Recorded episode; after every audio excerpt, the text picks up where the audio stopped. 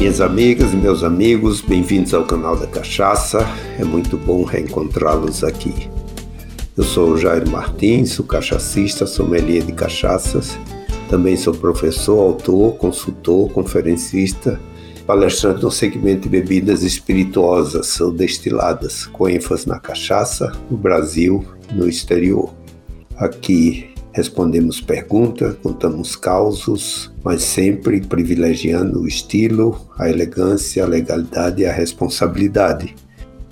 A nossa conversa de hoje será dedicada à cachaça e o tiragosto. Eu tenho recebido muitas perguntas, não é? como é que pode ser essa harmonização. É? E com isso nós resolvemos falar um pouco de algumas definições algumas características e possibilidade de harmonização para se ter mais prazer nos momentos de descontração, né, que realmente o tiragosto e a cachaça sugerem. Eu gosto sempre de definir as coisas, né? Qual é a definição de tiragosto? De onde vem isso, né? Eu diria que trata de um brasileirismo, né? Que significa qualquer alimento com que se acompanha uma bebida fora das refeições. É importante isso. Enquanto nas refeições a gente tem aquela sequência de entrada, prato principal, né, sobremesa, né? no caso de um tiragosto, a gente diz que é o alimento que acompanha a bebida mais fora das refeições, né? Às vezes né, ele é confundido com entrada e na realidade não é né, que em outras línguas chamamos de appetizers, Vorspeise em alemão, a Musicale em francês ou a Musibouche, né, a Cepips, né, que fala muito em Portugal, nos Estados Unidos Stata, depois na França de hors d'oeuvre e também canapé, né.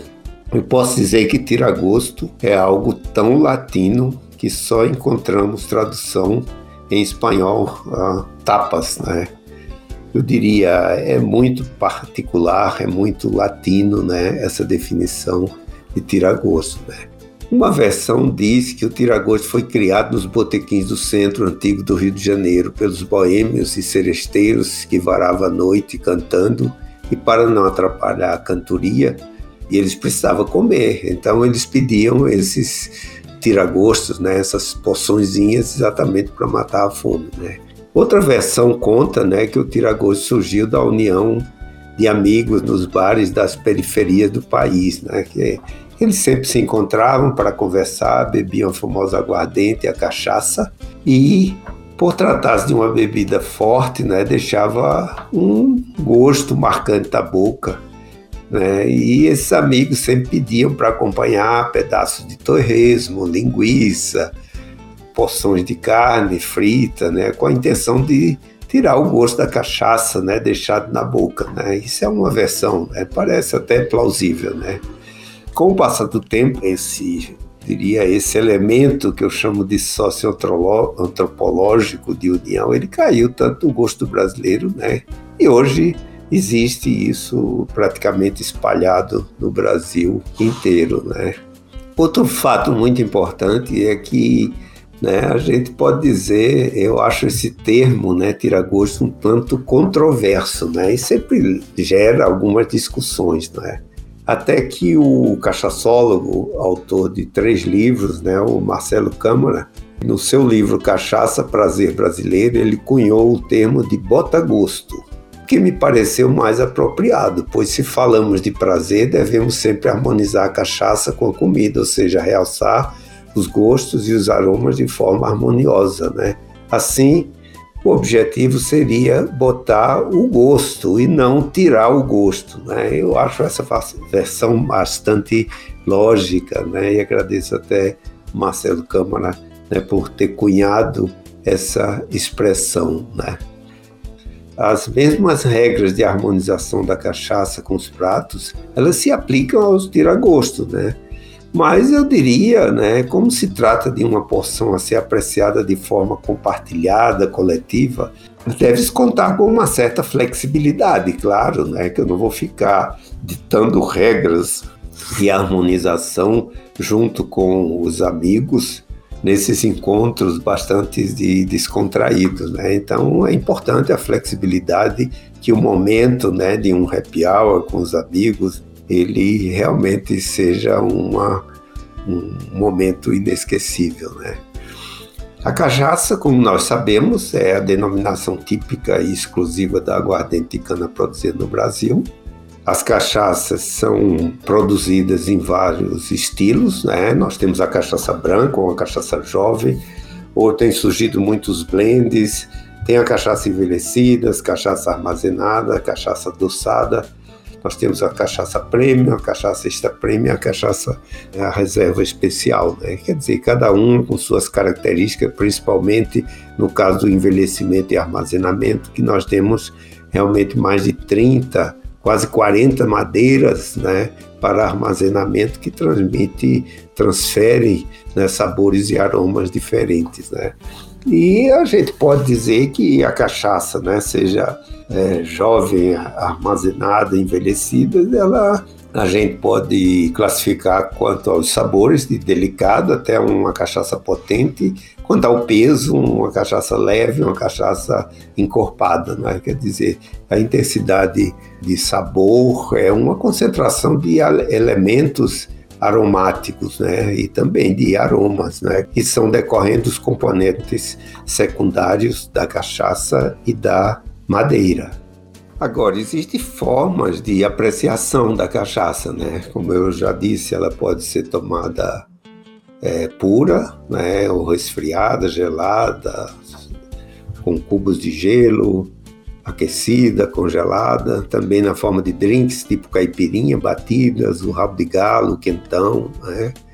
E junto, né, com água de coco, energético, e outros mixes. Né? Ela também é acompanhada, né, como é comum na Itália, em Portugal, com café, com chá. No Nordeste também é comum se, se tomar cachaça com frutas. Eu já diria que esse é um tipo de tiragosto bastante nordestino, né? um, um, um pedaço de caju ou um, um bucajá. É comum lá no Nordeste utilizar fruta como tiragosto. Os alemães já gostam de cachaça com cerveja, caldinho. O caldinho também é outro tiragosto bastante popular aqui no país, né, para acompanhar a cachaça. E também, se nada impede, se tomar cachaça com água, né. No caso do tiragosto ou dos alimentos, particularizando para o tiragosto, nós temos também com relação aos sabores dos tiragostos, desde delicado até mais encorpado, e também uma consistência mais leve, uma consistência pesada. E aí a gente pode classificar em determinados grupos de, de forma leve, né, a mandioca e os caldinhos, as iscas de peixe, né, isso já com um, um pouco de, de sabor, alguns crustáceos, camarão, caranguejo, e depois é muito comum as porções com azeitona, queijos e torresmo. É comum também se utilizar as carnes brancas, a coxinha, frango, o passarinho, né, como tiragosto, né, e os filés, aperitivo, né, quer dizer, alguns mais complexos, mais condimentados. Praticamente os mesmos atributos dos alimentos que tem os tiragostos, porque na realidade é um alimento, né. Entrando já no campo da harmonização, podemos dizer que o conjunto cachaça-tiragosto ele está harmonizado quando apresenta essas estruturas em equilíbrio e as sensações ajustadas, né? De tal forma que ambos têm as suas virtudes mutuamente realçadas, né? Então, o tiragosto eu preciso ver o peso dele, né? Tipo um caldinho de feijoada, né? Então já é mais pesado. Eu tenho que ver a gordurosidade, por exemplo, se eu estou uso o torresmo como tiragosto, a suculência como o caldinho mesmo, a untuosidade, os aromas, a própria condimentação e alguma coisa tem acidez, se eu considerar uma fruta, né? Já a cachaça, ela tem corpo, tem acidez, tem teor alcoólico, tem taninos oriundos da madeira, maciez, a doçura, os aromas. Então a gente precisa pegar esses elementos e simplesmente fazer as combinações, né? Mas é importante também aquelas combinações que já estamos acostumados como experiência, né? Então as harmonizações básicas de cachaça tiragosto, eu diria, né? Uma cachaça jovem branca, né? quer dizer, ela harmoniza com alguns petiscos, com caldinhos, um caldinho de sururu, por exemplo, e tipo frutas como caju, como umbu, como nós dissemos. Né? Se aumenta a maturação, aí eu já vou para algo mais característico e mais consistente, tipo um torresmo, os queijos, diversidade de queijos e as coxinhas, né? Uma coxinha de galinha também. Indo para o lado das carnes, né? Os filés, os pastéis, os croquetes, né? Que isso também já pede uma cachaça de médio corpo, já um pouco mais envelhecida, um pouco mais complexa. E outra coisa que praticamente isso não se costuma, né, é também a harmonização, já que tem cachaças, né, que tem aqueles sabores meio adocicados, né, pode combinar muito bem com bolinhos doces, com biscoitos e até com um chocolate puro, né, um chocolate amargo com uma cachaça armazenada em pau-brasil, ela vai muito bem, né. Como a gente dizia que a cachaça era uma bebida eclética, né? Ela acompanhava a refeição antes, durante e depois, ou seja, na entrada, no prato principal e na sobremesa, né? E como saideira, abrideira, companhia de saideira. Nesse caso, eu estou falando de petiscos, né? Está falando de tiragostos, né? Então, eu diria, o que nós falamos, isso é exatamente antes é, fora das refeições principais, é você tomar cachaça com os seus petiscos.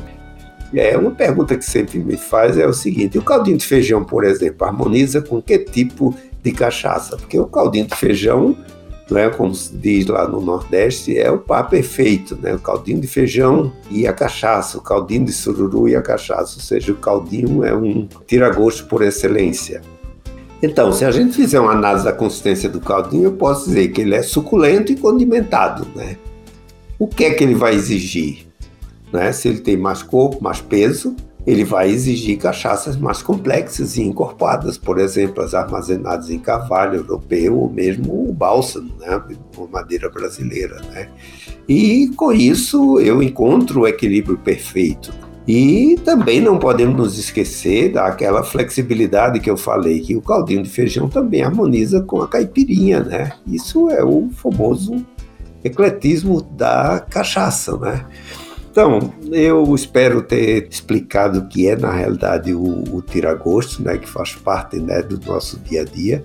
E assim chegamos ao final desse nosso episódio, que foi dedicado a esse importante tema de harmonização entre cachaça e os tiragosto. Né?